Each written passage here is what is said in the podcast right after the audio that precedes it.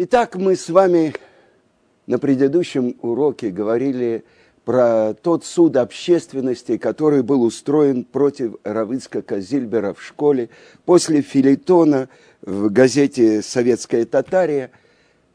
Хотели заставить его отказаться от веры.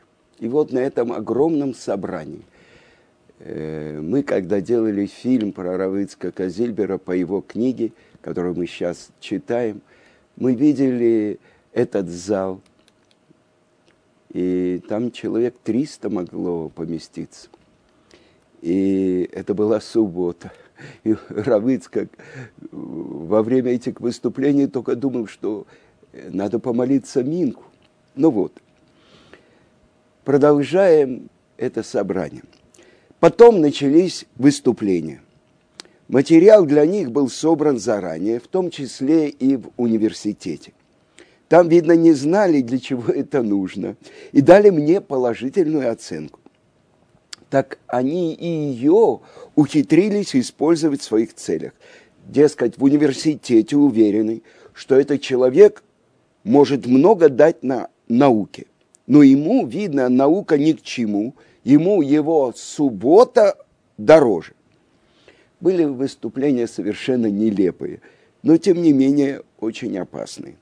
Например, учитель математики, еврей, рассказал слезную историю о том, что его верующий отец не вызвал врача к его жене, больной невестке, только потому, что она русская. Я всегда уважал Исака Яковлевича, но теперь, когда я узнал, что он верующий, не уважаю сказал он. Потому что для религиозного еврея делать зло русским – это большая заповедь, мицва. Одно из выступлений стоит вспомнить особенно. Некая Васильева. Она занималась неблагополучными подростками. И вот она выступает и сокрушается. У меня сердце сжалось, когда каких условиях живут эти несчастные дети. Мясо в магазине им не покупают. Нельзя. В субботу запрещает писать. Перед едой и после еды заставляет бубнить какие-то молитвы. Детство. Счастливое время, когда катаются на лыжах, на коньках, гуляют в парках, ходят в лес и купаются в реке. Все детство у них отравлена. Я как женщина, как педагог, как мать предлагаю собранию просить у родного советского правительства лишить родительских прав Зильбера Исака Яковлевича и Гиту Вениаминовну. Детей мы пошлем в детдом как можно дальше, чтобы исключить пагубное влияние родителей. И мы вырастим их достойными советскими людьми. И они нам еще сто раз скажут спасибо. Товарищи, кто за? И тут все подняли руку. Но трое воздержались. Только воздержались. Но и для этого по тем временам нужно было немалая смелость. Среди воздержавшихся была активная молодая учительница. Черевацкая, еврейка. Она всегда очень бойко выступала против религии, но тогда на собрании ни слова не сказала. Она даже отказалась быть секретарем заседания. Сидела молча, как побитая. Недавно в Израиле я где-то выступал, и вдруг подходит ко мне один человек, целует меня и говорит, вы меня не знаете, это был брат Черевацкой. Он с семьей приехал в Израиль. И особенно еще вещи происходили после собрания. Эта глава называется «Раскаявшийся доносчик». Разные были люди на этом собрании. И сознательно причинявшие вред другим, и, безразли... и безразличные, и молча сочувствующие. Где они сейчас, что с ними? Хотел бы я их увидеть. Например, Федор Тарасович. который подошел ко мне после собрания, довольный, и стал рассказывать, как он следил за мной и в каких местах он меня видел. Жил в Казани пожилой раввин, и вот я его навестил однажды. Так он и там меня выследил. Еще в школе работал один неприятный человек, учитель физики, Ахманов, Чуваш.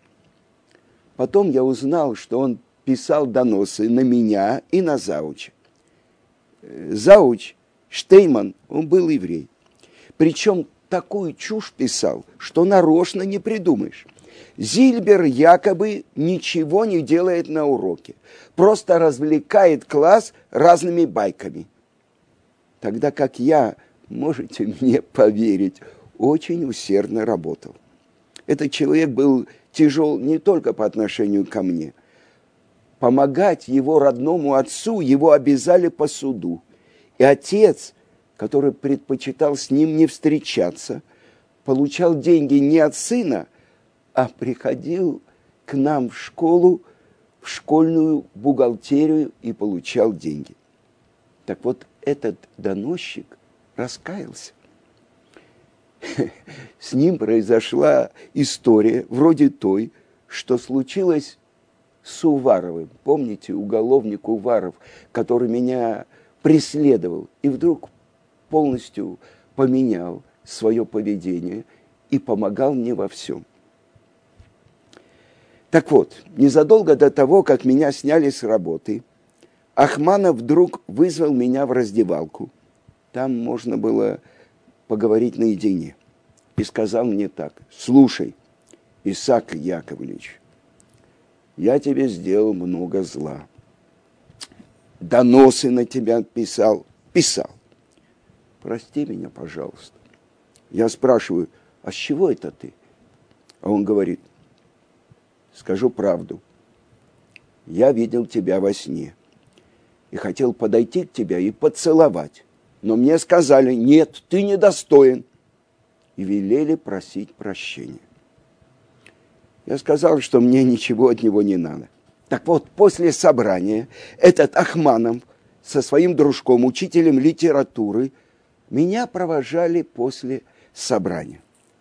И тут Ахманов мне тихо говорит, у меня есть два дома в Чувашии.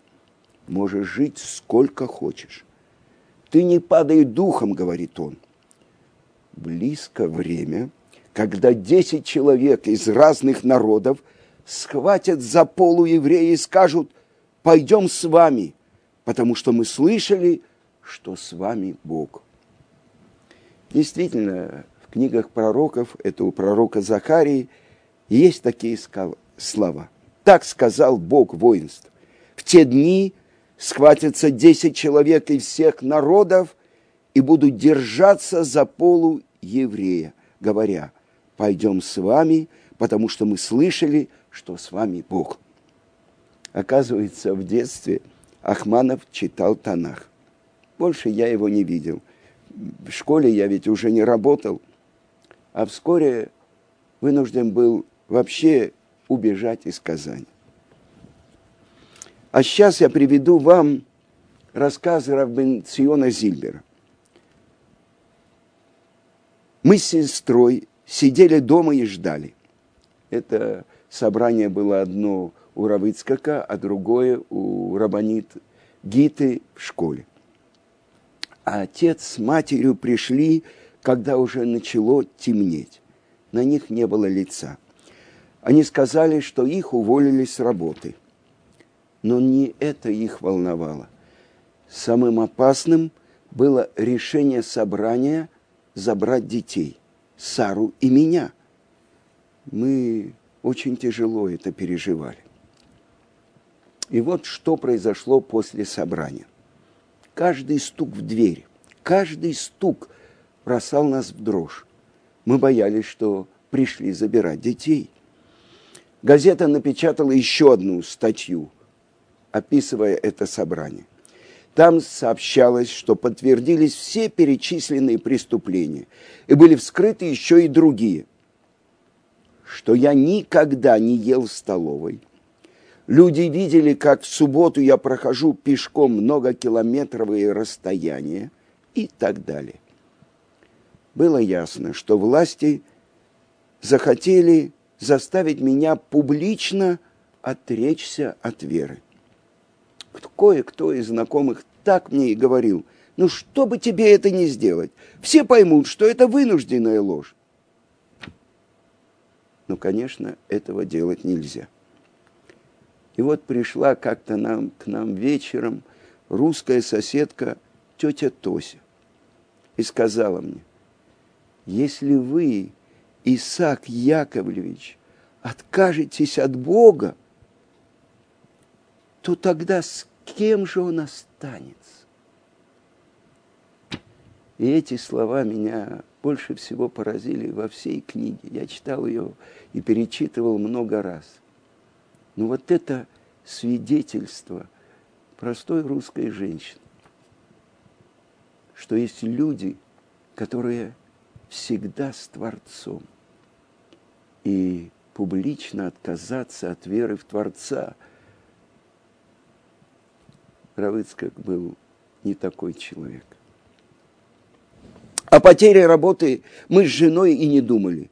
В, в ужас нас приводило только одно. Вот это страшное решение собрания забрать детей.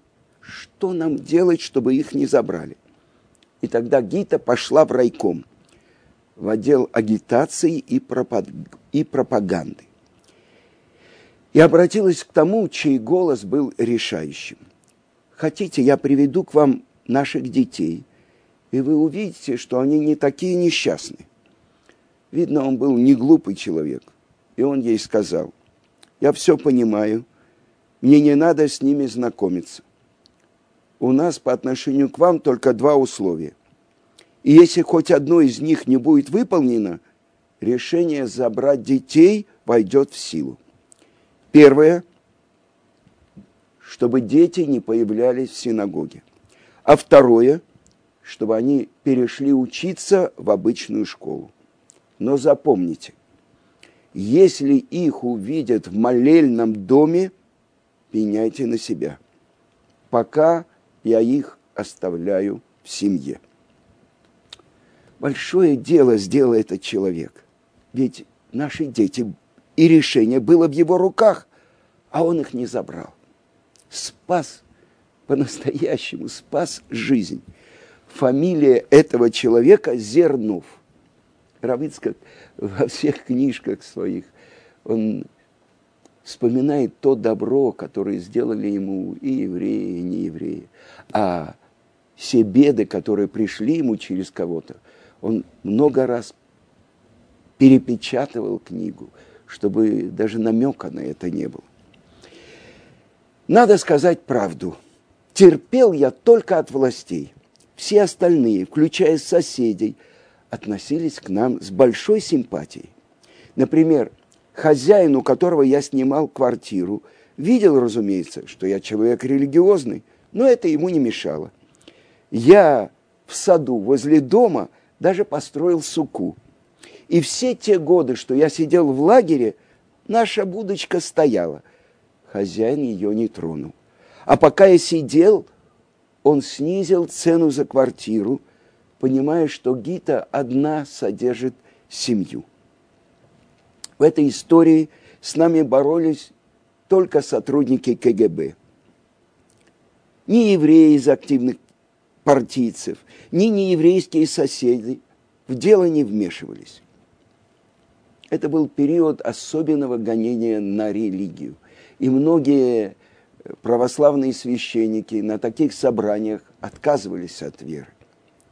Так вот, когда после увольнения я забирал документы из школы, директоры и учителя пытались как-то объясниться. Ну, извини, Исаак Яковлевич, что мы против тебя выступали. Нас просто дрессировали, как собак, и велели сказать то-то, то-то и то-то.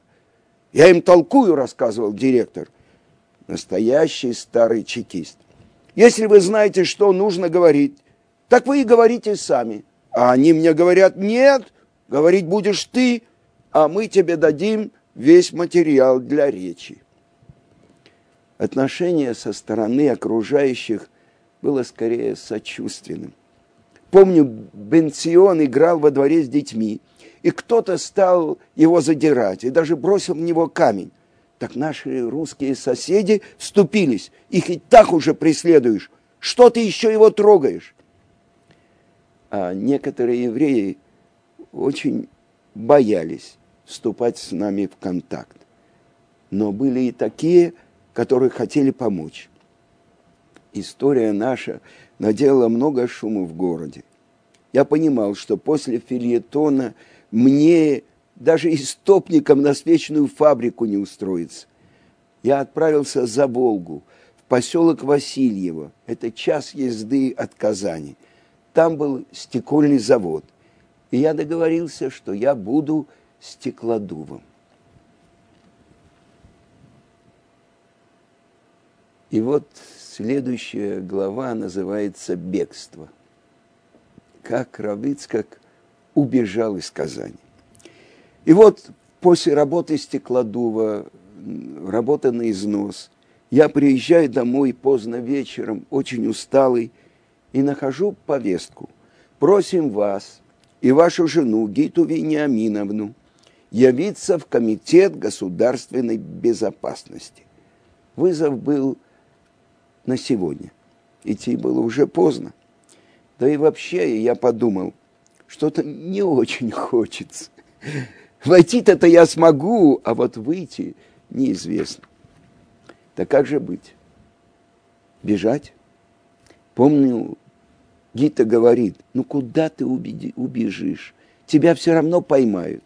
Ведь они могут объявить всесоюзный розыск. Дети, конечно, были в курсе наших дел. И тут маленький Бенцион вдруг выпалил. «Папа, убегай, убегай!»